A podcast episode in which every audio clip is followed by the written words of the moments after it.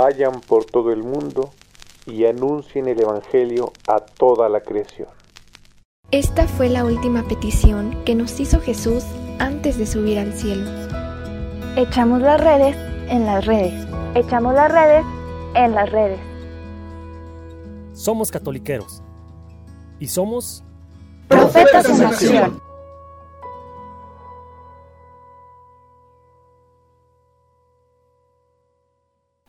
Hay en Palestina dos lagos. Uno, el muerto, en permanente calma. No hay en él olas ni tempestades. El otro, el de Genezaret, cobra todos los años varias vidas humanas. La tempestad surge en él tremenda e inesperada. Los vientos le sacuden, sus olas llegan a alcanzar varios metros. Pero los pescadores eligen este segundo lago, porque en el mar muerto no se encuentra jamás una barca, ya que en él no hay rastro de vida.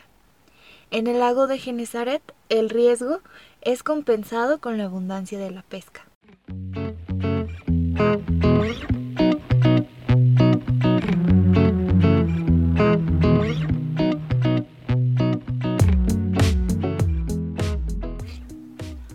Hola amigos, ¿cómo están? Sean bienvenidos a un nuevo episodio de este podcast de Catoliqueros. De este lado del micrófono les saluda Lupita Hernández y estoy muy agradecida, muy contenta de poder estar con ustedes en un nuevo episodio.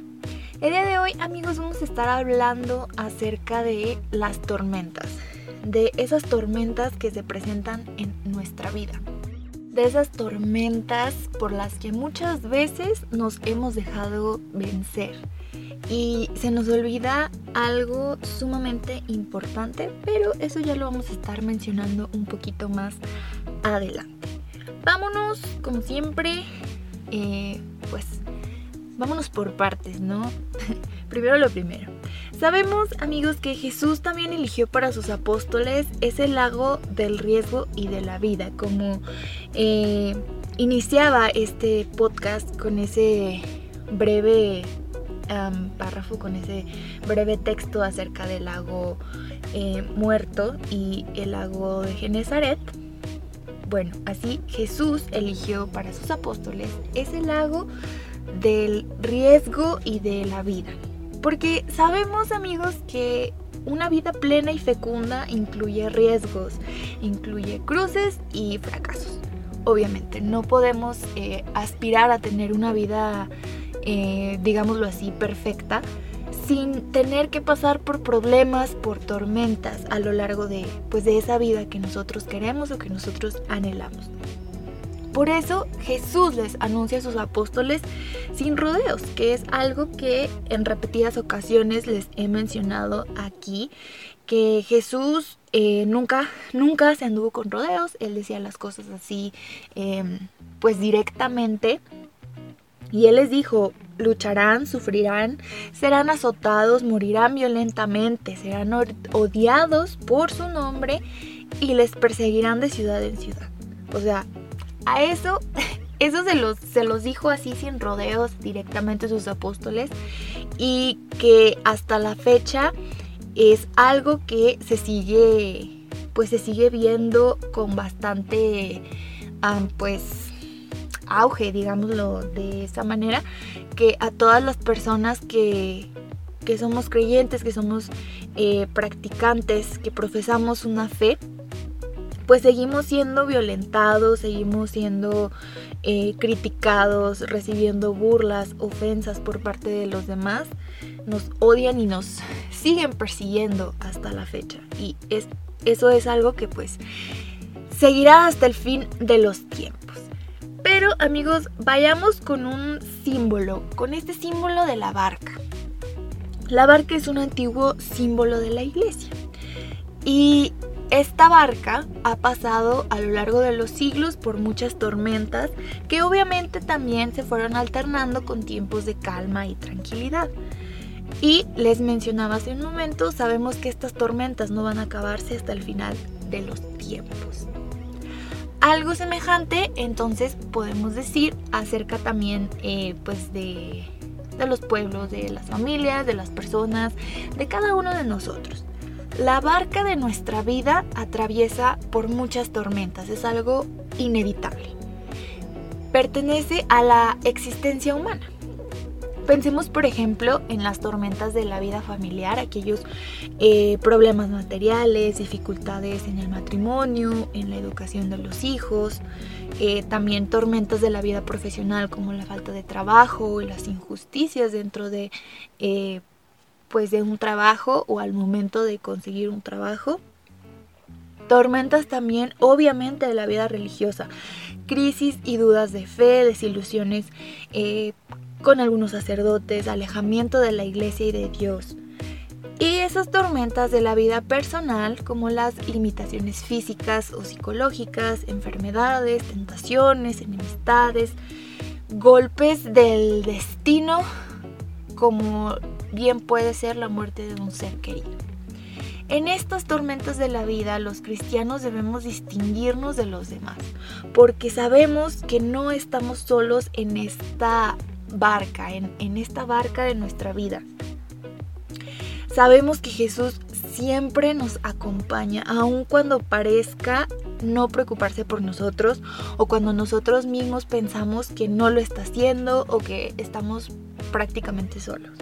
La fe nos dice que Él vela por nosotros porque Él está comprometido, está metido dentro de la misma barca que nosotros en todo momento. Y, me recuerda mucho a, esa, a esta frase que utilizo siempre en las despedidas de de los episodios que estoy con ustedes, que siempre les digo que Dios nos acompaña en todo momento. Y es verdad, y es algo que creo que a todos nos llega a pasar en algún punto. Em, llegamos a, a olvidarnos de que Él está con nosotros y que obviamente en esos momentos difíciles, en esas tormentas que atravesemos, no nos va a abandonar. Dios es fiel a su compromiso. Pero en algunas ocasiones Dios puede estar como lo estuvo en la barca de Pedro, o sea, dormido. En este pasaje que encontramos en Mateo 8, 23 y siguientes, Pedro trató de luchar solo contra la tempestad y cuando estuvo en el colmo de la angustia, se acordó que estaba el Señor y lo despertó. A nosotros nos pasa así también, nos olvidamos que que Jesús está con nosotros. Dejamos que se quede dormido y queremos luchar nosotros solos y recién cuando estamos ya muy desesperados nos acordamos del pasajero más importante de nuestra barca, que es Jesús. Dios es un Dios de la vida, eso lo sabemos eh, nosotros cristianos católicos y está presente permanentemente en nuestra vida. Y sobre todo está presente cuando más lo necesitamos, en medio de esas tormentas que atravesamos. Solo que en esos momentos es más difícil para nosotros creer en su presencia, tal como les pasó a los apóstoles en medio del lago. Muchas veces puede que nosotros estemos atravesando eh, alguna tormenta, alguna situación muy difícil y nos olvidamos. Si bien no nos olvidamos de que Él está ahí o de que Él eh, existe, puede que lleguemos a dudar que esté con nosotros, que nos esté ahora sí que echando la mano. Nos cuesta creer en su presencia. Empezamos a...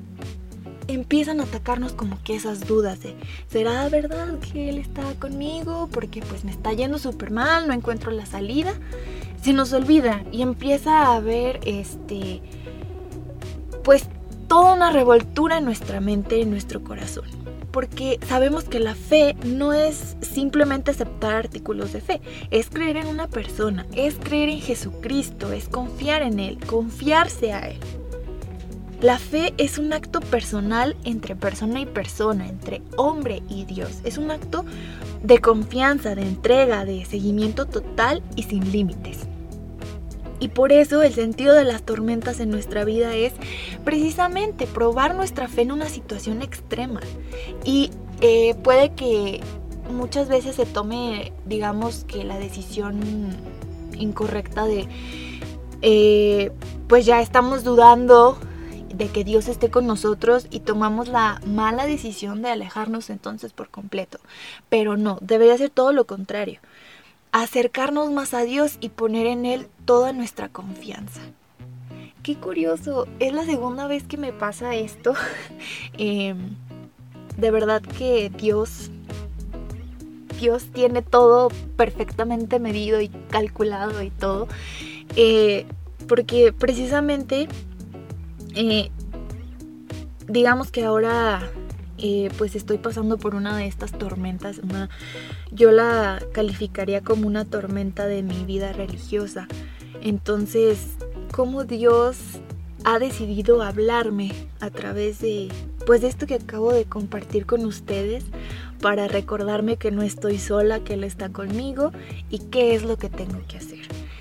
Eh, de verdad estoy, estoy muy sorprendida amigos de, de lo perfecto que, que es Dios y cómo si nos disponemos a escucharlo, Él nos va a hablar.